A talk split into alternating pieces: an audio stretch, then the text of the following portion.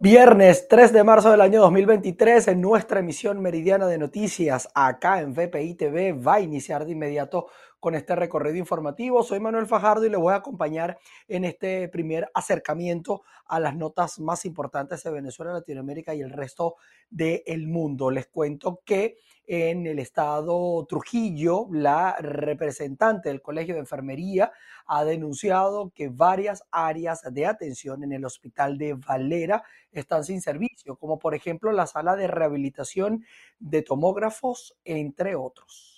Saludos, gracias por este contacto. En el estado Trujillo, la presidenta del Colegio de Enfermería denuncia lo que ha sido el cierre de atenciones en especialidades médicas en el Hospital Central de Valera, dejando sin servicio a muchas personas que llegan al lugar a buscar ser atendidos. También informa acerca de lo que ha sido la falta de médicos en el Hospital del Seguro Social.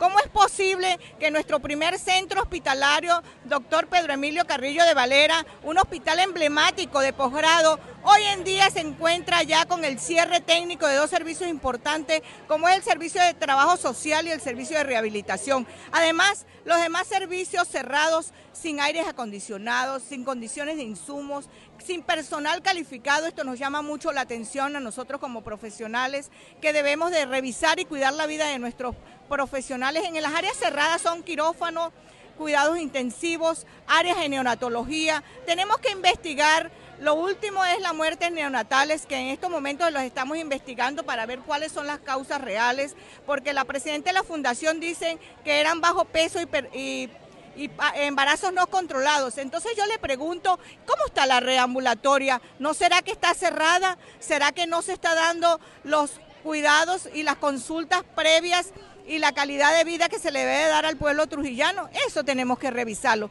Pero también nos vamos a algo muy importante, que es el cierre técnico de los servicios, porque no tenemos las especialidades, porque agarraron entre gallos y medianoche y jubilaron a, cualquier persona y no tomaron en cuenta las especialidades de los especialistas, los pediatras, los cirujanos, los anestesiólogos, los traumatólogos, y no les importó entonces cerraron esas unidades. Eso pasó con el Seguro Social. El Seguro Social es muy lastimoso porque el que va a medianoche o tarde o noche para el Seguro Social se va a encontrar con las camas disponibles para que le den atención. En muchas situaciones a veces hay más insumos que el Hospital Central, pero les cuento algo tan importante y al pueblo trujillano y el gobernador en estos días estaba ya dentro de las instituciones con la presidenta de la fundación, pero es que no hay médicos. La representante del Colegio de Enfermería exhorta al gobernador del estado y a la directora de Fundasalud a que puedan sentarse en una mesa de trabajo, discutir estos temas y así poder darle respuesta a los ciudadanos que llegan a cada uno de estos sectores a buscar servicios de atención. Es la información que tenemos. Reportó para ustedes Mayra Linares. Hoy, en el Día Mundial de la Audición en el Estado Lara, médicos especialistas destacan la importancia del cuidado del oído y revelan nuevos hallazgos de las secuelas que dejó el COVID-19 en el sistema auditivo. Muy buenas tardes. Hoy 3 de marzo se celebra el Día Mundial de la Audición y la corresponsalía de BPI TV conversó con un foniatra acerca de los cuidados que hay que tener con el oído y conocer además cuáles son los resultados de algunos estudios que han revelado algunos daños en la audición en aquellos pacientes con COVID-19 o aquellos que padecieron la enfermedad. En la actualidad, la OMS estima que más de 460 millones de personas a nivel mundial presentan alguna pérdida auditiva que le incapacita para, para realizar sus actividades diarias. La pérdida auditiva no solamente puede ser genética, también puede ser ocasionada por virus.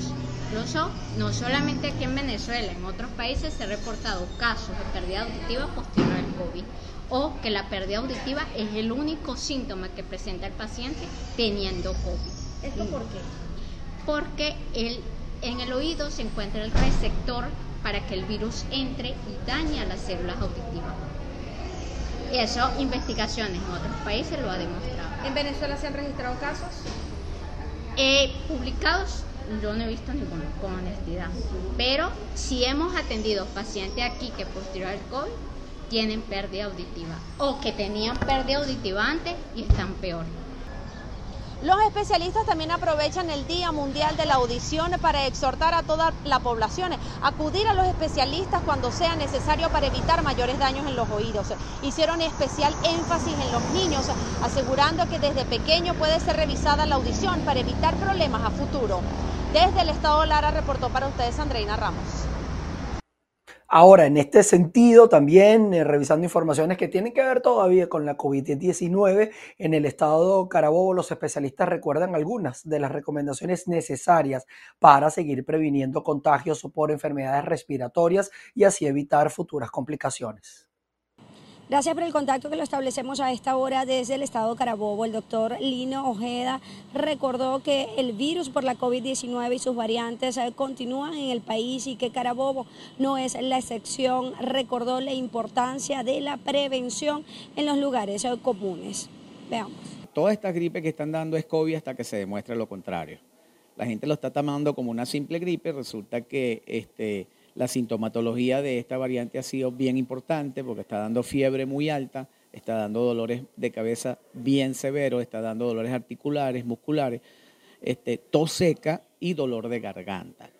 Cuando tú le haces la prueba, te sale positiva. Por eso yo creo que debemos este, volver al uso de la mascarilla de manera obligatoria. Aquí en Carabobo la semana pasada estuvimos de primer lugar en casos de COVID. Yo en lo particular en una semana este, eh, diagnostiqué 19 casos de aquellos que quisieron hacerse la prueba, porque hubo muchas personas que de repente por no tener los recursos no se hicieron la prueba, pero la sintomatología que estaban presentando me, confirmaba la presencia del el COVID en Carabobo y por supuesto en Venezuela. De manera que esta variante está dando con plaquetas bajas pero lo que más nos llama la atención son las complicaciones que se están presentando de esta variante desde el punto de vista neurológico y desde el punto de, vista cardiovascular. ¿Por qué es importante hacerse la prueba? Para que de una vez el médico ponga tratamiento para evitar las complicaciones del COVID. Porque si es verdad, este virus tiene la particularidad que se mantiene activo de 3 a 7 días. Y este, la sintomatología ya el tercer día prácticamente desaparece, máximo quedan este, algunas eh, complicaciones este, eh, alguna sintomatología hasta el quinto día. Pero este, esto lo estamos viendo en pacientes vacunados. En pacientes no vacunados la sintomatología puede llegar hasta 14 días y hasta 21 días. Persiste una tos seca, el paciente refiere que se cansa, y de aquí la importancia de aquellos que no se han vacunado de que se vacunen. ¿Qué evitamos con la vacuna? La mortalidad que bajó muchísima, ¿verdad? Y las complicaciones del COVID. El especialista recordó la importancia del diagnóstico oportuno para que el médico tratante pueda aplicar el tratamiento adecuado y así evitar complicaciones de tipo neurológicas y cardiovasculares. Desde el Estado Carabobo, región central de Venezuela, reportó para ustedes Ruth Lavero. Vamos a revisar información que tiene que ver con los gremios y sindicatos, porque de manera conjunta los docentes de los municipios limítrofes entre Portuguesa y Barinas se tomaron la autopista José Antonio Páez en protesta para exigir el ajuste salarial.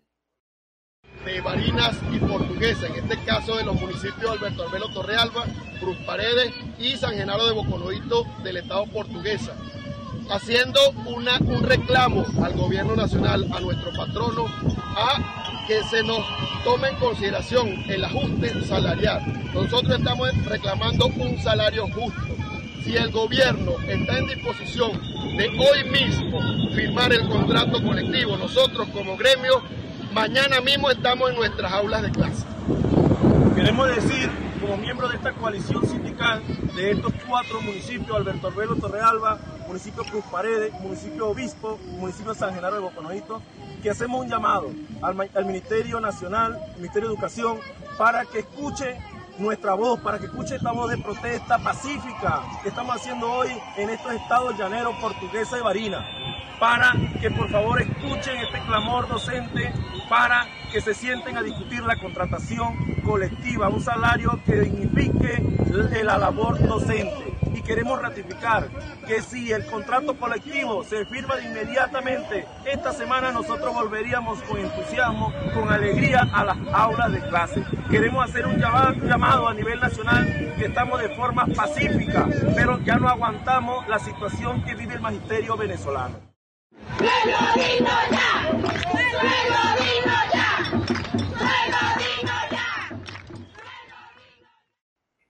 Una protesta similar a esta se llevó a cabo también en el estado Zulia, específicamente en la ciudad de Maracaibo, donde también agregan que los docentes requieren el pago de sus primas y beneficios contractuales.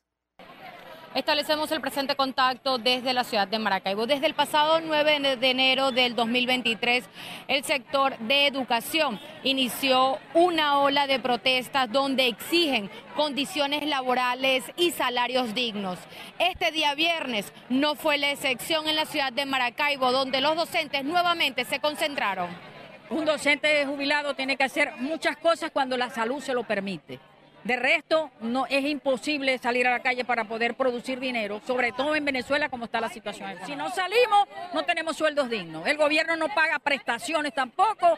El gobierno saqueó las prestaciones sociales. El gobierno nos dejó sin HCM en el 2015 que eliminó el auto administrado. Hoy tenemos un servicio funerario mínimo que la gente tiene que pagar, que lo que cubre son como 4 mil bolívares y la gente tiene que pagar la diferencia para poderse sepultar. Hay educadores que pasan días en la morgue porque no les alcanza el dinero para poder hacer los servicios funerarios. Estamos de verdad ya cansados, pero no nos rendimos porque esta situación se tiene que acabar. Estamos desde el 9 de enero en las calles y vamos a seguir en las calles hasta que los caraduras nos den respuesta. No nos dan la cara. Qué sinvergüenza son. Estamos pidiendo un sueldo digno. Nuestro HCM que nos lo robaron porque lo teníamos. Hasta la fecha de hoy, el gobierno no ha dado respuesta de nada. Eh, todo eso que sale por allí en las redes sociales es totalmente falso. No hay respuesta por parte del patrono, que es un patrono indolente, es un patrono que, insensible, que no le da respuesta a sus trabajadores. Esta sería la octava semana donde el sector de la educación sale a las calles del estado Zulia a manifestar. De igual manera resaltan que no han recibido respuesta por parte del Ministerio del Trabajo ni del Ministerio de Educación. Es la información que podemos aportar desde el estado Zulia, reportó María Carolina Quintero. Nos vamos a, Caracas, donde el presidente de la Cámara Nacional Sectorial de los Servicios Ambientales, Jorge Cruz Hernández, aseguró que este nuevo gremio que se une a Comercio buscará trabajar con las autoridades nacionales eh, para generar políticas en función de una mejor gestión en los servicios públicos. Sí, hacemos este contacto desde Las Mercedes, lugar en donde se realiza la primera presentación a la opinión pública de la Cámara Nacional Sectorial de Servicios Ambientales. Veamos. De Servicios Ambientales de Venezuela tenemos muchos propósitos, entre ellos eh, tratar de, de contribuir en la construcción de leyes que, manejen los temas de reciclaje, que manejen asuntos como la generación energética a partir de, desechos, que, manejen, por ejemplo, también em, la generación de compostaje, de fertilizantes a partir de la generación de desechos.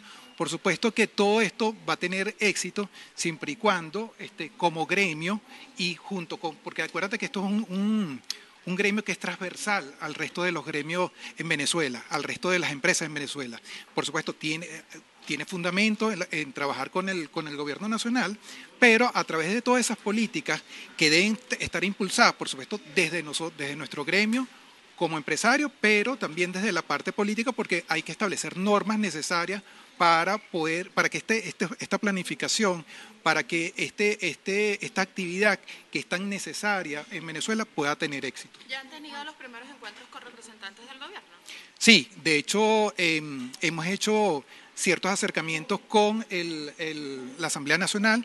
Ellos actualmente están en la construcción de la, de la ley de em, armonización tributaria. Recuerda que en esta ley hay, hay unos temas relacionados, por ejemplo, al tema de, de los desechos del establecimiento de tarifas eh, para los desechos. Entonces, bueno, nosotros hemos estado en contacto con ellos, hemos hecho aportes a, esta ley, hemos sido escuchados y, bueno, y seguiremos trabajando en todo lo que ellos nos pidan. Usted en su presentación estas fueron parte de las declaraciones de Jorge Cruz Hernández, presidente de esta Cámara, quien señalaba que uno de los objetivos principales de este gremio es impulsar políticas públicas y la modificación de leyes que permitan la, verdadera aplicación de los servicios ambientales, entre los que se encuentran la recolección de desechos sólidos en Venezuela. Esta es la información que mantenemos hasta el momento desde Caracas, Venezuela. María Alejandra Silva.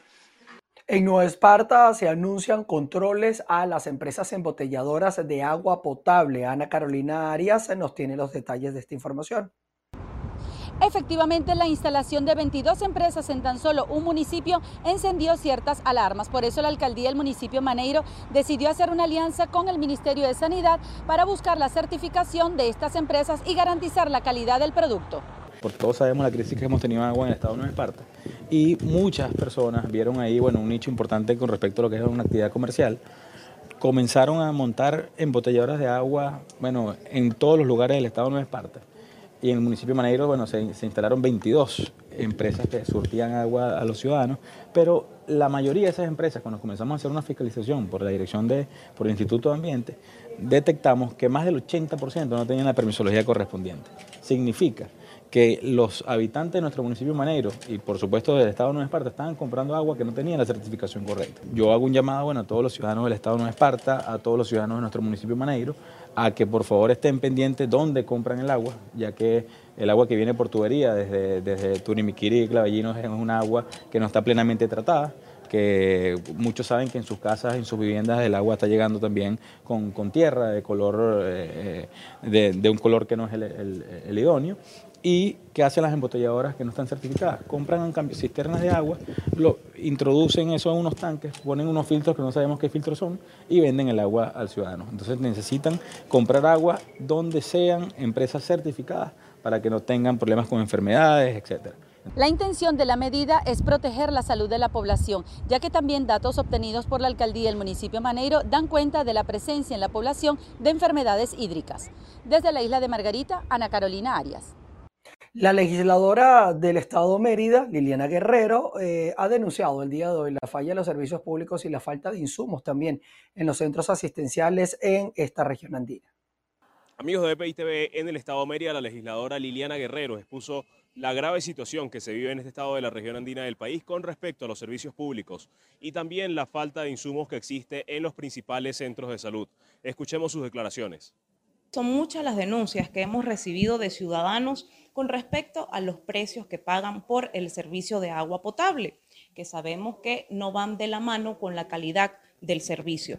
Esto lo hemos venido recibiendo de distintas comunidades, así como el tema lamentable con la salud que la falta de insumos en los centros asistenciales, donde lastimosamente los familiares de los pacientes tienen que cubrir en su mayoría todas las cosas, desde un algodón, que son cosas tan mínimas, como medicamentos e insumos necesarios para algún tipo de atención que puedan realizar. Es por eso que nosotros seguimos alzando nuestra voz ante todas estas denuncias que se reciben y que además están tan complicadas las situaciones, donde quiero aprovechar la oportunidad también para hacer el llamado a algunas empresas de telefonías celulares y también con respecto al Internet, porque son servicios que lastimosamente los precios no van de la mano con la calidad y lo vienen reclamando los ciudadanos día a día. Es por eso que aprovechamos esta oportunidad para exigir que las cosas se puedan solventar, que recuperemos la calidad que merecen los ciudadanos, que aún con los atropellos que existen, con los salarios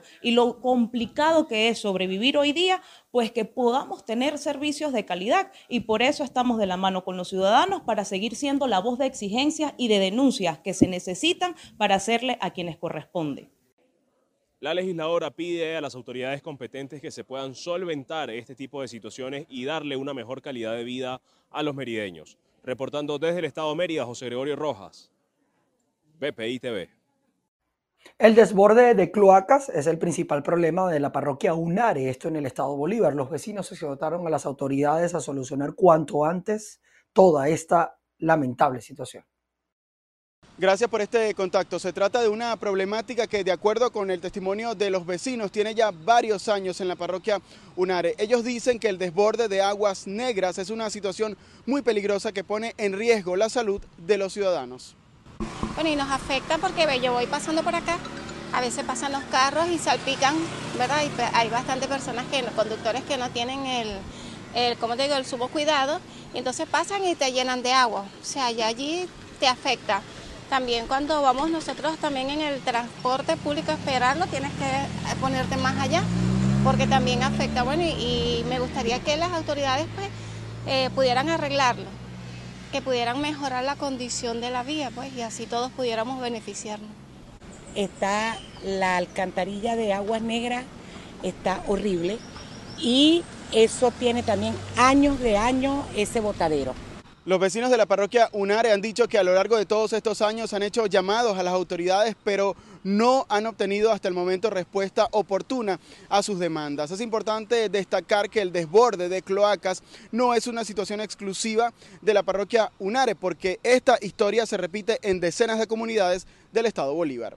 Carlos Uniaga, BPI TV. Seguimos con ustedes en nuestra emisión meridiana de noticias. El gobernador del estado Guárico, José Vázquez, informó eh, que un dirigente nacional de la plataforma de la lucha campesina fue asesinado presuntamente por sicarios, esto en el estado Guárico. Jorge González conversó con él y nos detalla la información. Hola Manuel, este hombre respondía al nombre de Carlos Bolívar. La información fue confirmada por el gobernador del estado Guárico, José Vázquez, quien además destacó que Bolívar fue atacado por presuntos sicarios cuando se dirigía a su lugar de trabajo en el sector Muro de Carrizalero, esto en la población de Camaguán. Al parecer, dos sujetos portando armas largas, además vestidos de negro, lo interceptaron y le propinaron múltiples disparos que lo dejaron sin vida en el sitio. El gobernador Vázquez escribió a través de su cuenta en Twitter que lamentaba lo ocurrido y además agregó que buscarán hasta debajo de las piedras a los responsables. El Observatorio Venezolano de Violencia en esta zona llanera del país ha contabilizado al menos cuatro casos desde el año 2015 hasta la fecha donde se han visto involucrados algunos dirigentes y gremialistas. Este caso es, particularmente preocupante porque, aunque luce aislado, se está haciendo cada vez más frecuente en la entidad. Desde el 2015 hasta el momento hemos registrado eh, al menos cuatro casos similares. Tenemos eh, el, caso de un dirigente político que fue asesinado en, en Altagracia Orituco, luego el de un ex diputado del Consejo Legislativo de Guárico y por último un, gerente de una compañía de la PDVSA Gas eh, en, San Juan de los Morros. ¿no? El, el, elemento común que tienen estos casos es que se usa el poder coercitivo de un grupo irregular, sicarios, cualquier, cualquier elemento con fuerza letal para resolver controversias entre los ciudadanos. La víctima Carlos Bolívar era dirigente nacional de la Plataforma de Lucha Campesina y el Movimiento Nacional Campesino. Además, era el vocero de la comuna Ezequiel Zamora del sector El Javillal 1 y Arismendi. De igual manera fue uno de los que lideró el rescate del el Ato Los Tramojos, unas tierras que habían sido entregadas a unas familias por parte del expresidente fallecido Hugo Chávez. En Guárico, Venezuela, Jorge González. Seguimos con más informaciones. En Colombia, la Fiscalía General de la Nación va a investigar al hijo y al hermano del presidente Gustavo Petro luego de la solicitud que hizo el mandatario. Ello tras conocerse que sus familiares están presuntamente involucrados en, irregularidades. Todo esto para beneficiar a algunos extraditables. El presidente Gustavo Petro le pidió a la Fiscalía General de la Nación investigar a su hijo mayor, Nicolás Petro Burgos, y a su hermano Juan Fernando Petro por presuntamente solicitar dinero a narcotraficantes para que sean incluidos en el programa de paz total y no sean extraditados a Estados Unidos. Esta solicitud la hizo minutos antes de que la periodista Vicky Dávila revelara una entrevista con Dai Vázquez, la ex esposa de Nicolás Petro Burgos, quien señaló que este recibió más de 600 millones del ex narcotraficante Santander López Sierra, quien fue extraditado a Estados Unidos y pagó su condena en ese país, además de otros millones por parte de un empresario de Cartagena. Esta situación ha generado un revuelo político de quienes solicitan una investigación exhaustiva. Ayer la presidenta del Consejo Nacional Electoral CNE, Fabiola Márquez, anunció que por este caso no hay investigación, pero igual se sigue otro proceso de indagación de los recursos de la campaña del presidente Gustavo Petro. En Bogotá, Miguel Cardosa, BPI TV. Siguiendo eh, revisando informaciones en América Latina, Uruguay logró un récord de exportaciones en el año 2022, aumentó la empleabilidad y también celebra un crecimiento económico durante el pasado año. Tras resaltar el crecimiento económico que vive Uruguay, el presidente del país, Luis Lacalle Pou, anunció una baja de impuestos. Esto tanto para los trabajadores como jubilados y empresas. El anuncio lo hizo en el Palacio Legislativo y ante la Asamblea General en la rendición de cuentas que el mandatario lleva realizando voluntariamente por tres años consecutivos. Estamos en condiciones de proceder a una baja de impuestos. Baja de impuestos sobre todo a aquellas personas que hacen grandes esfuerzos por sostener económicamente y que generalmente no tienen apoyo integral del Estado por no estar en una situación vulnerable. La calle agregó que se aumentarán las deducciones de quienes pagan el impuesto a la renta de las personas físicas y tienen hijos a cargo. Igualmente quienes alquilan o compran vivienda mediante créditos hipotecarios. En la deducción el IRPF va a beneficiar al 75% de los contribuyentes, mientras el 14%, cerca de 63.000 uruguayos, aquellos de menores ingresos, van a dejar de pagar el IRPF. Igualmente el presidente destacó el crecimiento de la economía uruguaya superior al 5%, subrayando que en el último año se crearon 40.000 nuevos puestos de trabajo. De igual forma, un 2022 que fue récord en exportaciones, superando los 13.500 millones de dólares en ventas al exterior.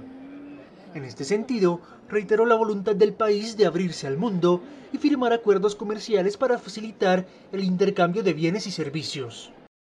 Nos vamos hasta la Argentina, donde se confirmó que el local de los familiares de Antonella Rocuso, esposa de Lionel Messi, fue atacado y dejaron un mensaje amenazante para la estrella del fútbol mundial.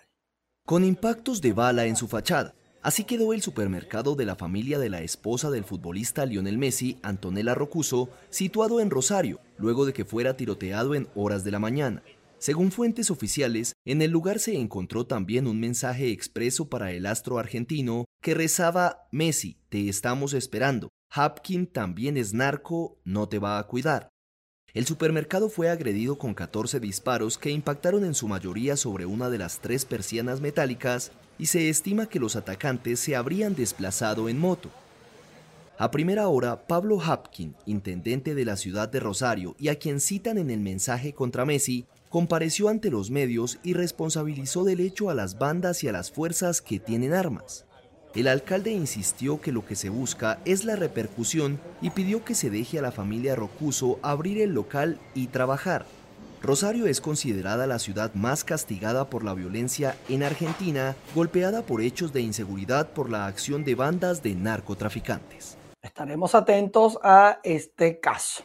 Nosotros con esto llegamos al final de nuestra emisión eh, meridiana. Quédense porque vamos a seguir actualizando información para ustedes, avances eh, informativos y noticiosos que vamos a tener durante toda la tarde y a las seis nuevamente estaré junto a ustedes eh, dándole el resumen informativo del día. Así que los espero allí para que nos acompañen.